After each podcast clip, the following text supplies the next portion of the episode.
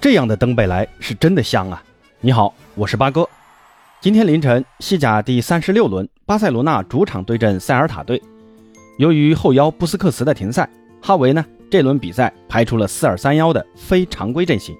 奥巴梅扬突前，登贝莱、德佩和费兰托雷斯从右到左组成前场攻击群，加维和德容组成拖后中场。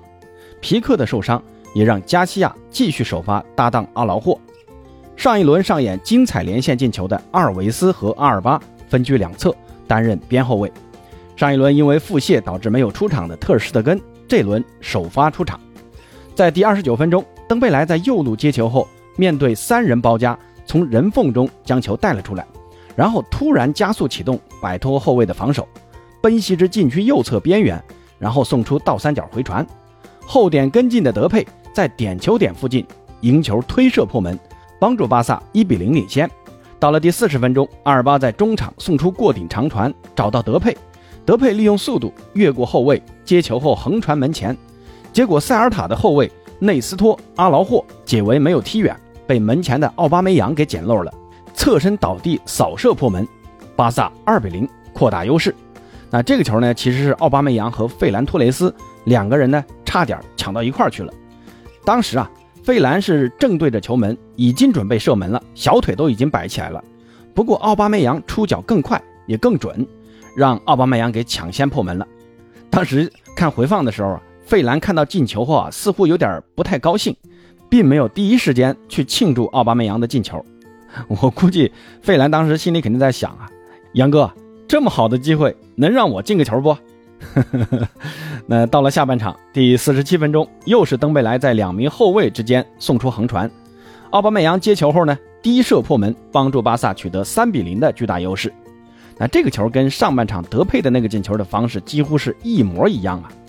但巴萨很快呢后场玩火，特施德根在一次毫无压力的触球中传球失误，被塞尔塔抓住机会，由阿斯帕斯攻入一球。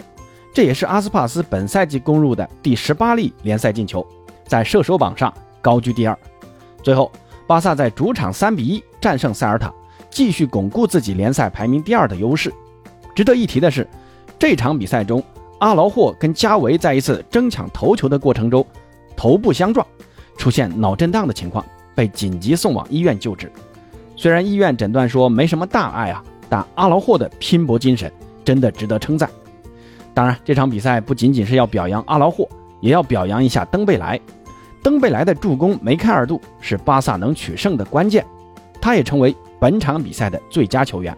那本期节目就和朋友们聊一聊巴萨和登贝莱的一些事情。先来说说巴萨，整个四月份，巴萨的状态其实非常的差。先是被法兰克福在欧联杯中淘汰出局，之后呢，又在联赛中接连输给加迪斯和巴列卡诺两支中下游球队。这到了五月份，巴萨的战绩才有所回升。此前接连用二比一的比分战胜了马略卡和皇家贝蒂斯，算上这次的塞尔塔，已经是三连胜了。那巴萨战绩回暖的很大一部分原因，就在于暂时缓解了锋线得分难的问题。此前的三场比赛只进了一个球，那最近的三场则是进了七个球。首先啊，就是法蒂回来了。上一场打贝蒂斯的比赛，法蒂就取得了进球。那个进球看得出法蒂的射门还是很有保障的，太灵性了啊！费兰真得好好学学法蒂是怎么射门的。费兰已经连续八轮联赛没有进球了。你看法蒂没回来之前，哈维不停的给费兰尝试各种位置，左中右都在打。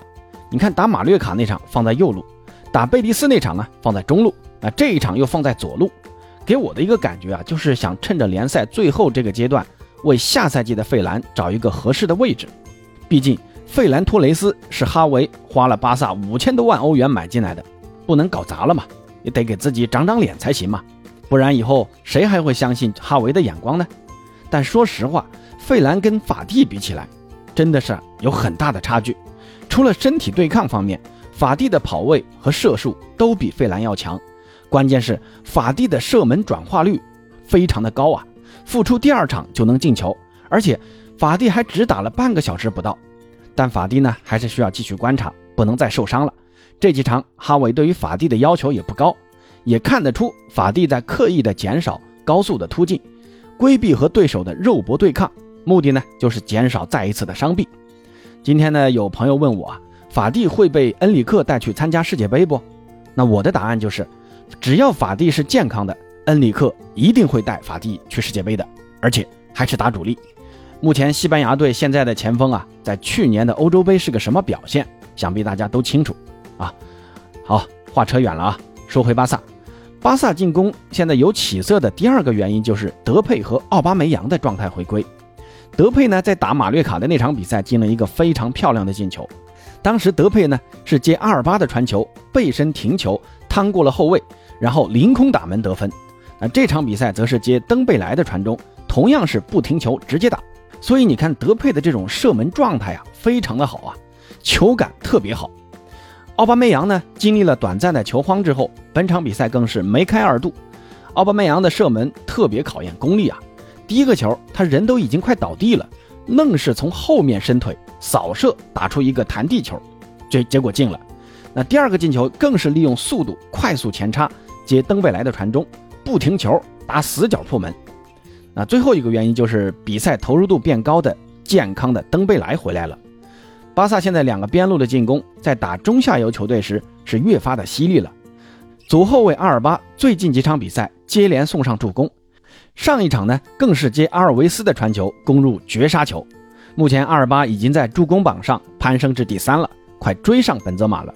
而排名第一的正是登贝莱，目前呢登贝莱有十三次助攻。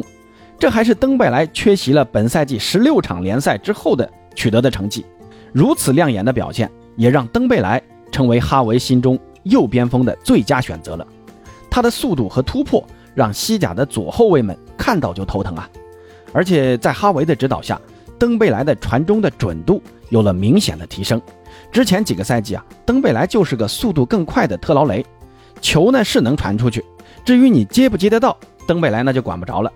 本赛季呢，登贝莱的传中确实有了很大的提高，不管是地面球还是起高球啊，都能准确的找到队友，而且呢，也能让队友接得很舒服。这个我相信啊，哈维是肯定单独给了登贝莱不少的指导和建议的，不然很难解释啊，登贝莱的传中怎么突然一下子变得这么好了？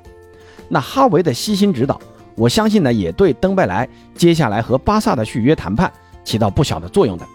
虽然目前来看，登贝莱觉得巴萨的出价有点低，但我个人感觉啊，双方续约的可能性在逐渐变大。如果巴萨在夏天真的和 CVC 签约的话，巴萨的财力将会得到很大的提高，和登贝莱达成续约的可能性就会变得更高了。而且现在来看啊，特劳雷，巴萨肯定不会出那三千万买断的。你再把登贝莱给放了，右路谁来打呢？现在在传利兹联的拉菲尼亚要过来，但拉菲尼亚。没个三四千万，利兹联根本就不会放的。有这个钱，真不如和登贝莱好好谈谈。不管怎么说吧，一个健康的登贝莱可以让巴萨在右路的进攻有了很高的下限。那哈维对于锋线的不停尝试也收到了效果。这三场比赛的进球，大家可以看一下啊，边路传中的进球比例非常高，而且巴萨的头球也慢慢多起来了。阿劳霍和奥巴梅扬都是很擅长抢点头球的。不过我个人感觉，哈维要在定位球方面多练一练。在我印象中啊，梅西走了之后，本赛季巴萨好像就没有进过任意球直接破门的。而且呢，远射这种方式要多尝试一下。德容这个点可以多让他打打远射嘛。现在在传巴萨要卖德容啊，我觉得这纯粹扯淡。下赛季估计就是布斯克茨在巴萨的最后一个赛季了，德容可以说是唯一的接班人了，怎么可能？把德容给卖掉呢？那这场比赛德容又拿了一张黄牌啊！下一场比赛将要停赛。不光德容拿了黄牌，像阿尔巴呀、加西亚也都拿满了五张黄牌，下一场都要停赛。这下一场哈维就有点尴尬了啊！阿劳霍虽然今天能出院，下一场也不知道能不能上，到时候中后场的人员选择就很难办了，只能依靠像乌姆蒂蒂、朗格莱还有明格萨这些人。好在下一场布斯克茨回来了。不然哈维真的要抓狂了啊！那对于巴萨接下来的夏季转会窗，我觉得应该找一个阿劳霍的搭档吧。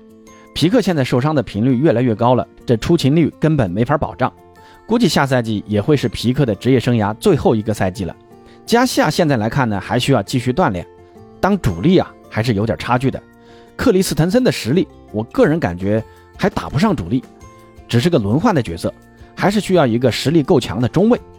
塞维利亚的孔德，除了防高空球差点以外啊，其实还真的挺适合巴萨的。不知道巴萨会不会下一回血本把孔德给买了？另外呢，还是需要给阿尔巴找个替补。那这次的对手塞尔塔的加兰，可以买下来给阿尔巴做个替补，还是蛮好的。锋线呢，我觉得如果登贝莱最终无法续约的话，还是需要在右路找一个边锋的。现在看啊，拉菲尼亚可能是最合适的了。最后就是门将内托，可能夏天就要走了，可以把加拉塔萨雷的佩尼亚招回来当二门。那朋友们对于巴萨和登贝莱最近的一个表现，以及巴萨下窗引援的选择是怎么看的呢？欢迎在评论区告诉八哥。本节目由喜马拉雅出品，欢迎关注订阅，咱们下期再见。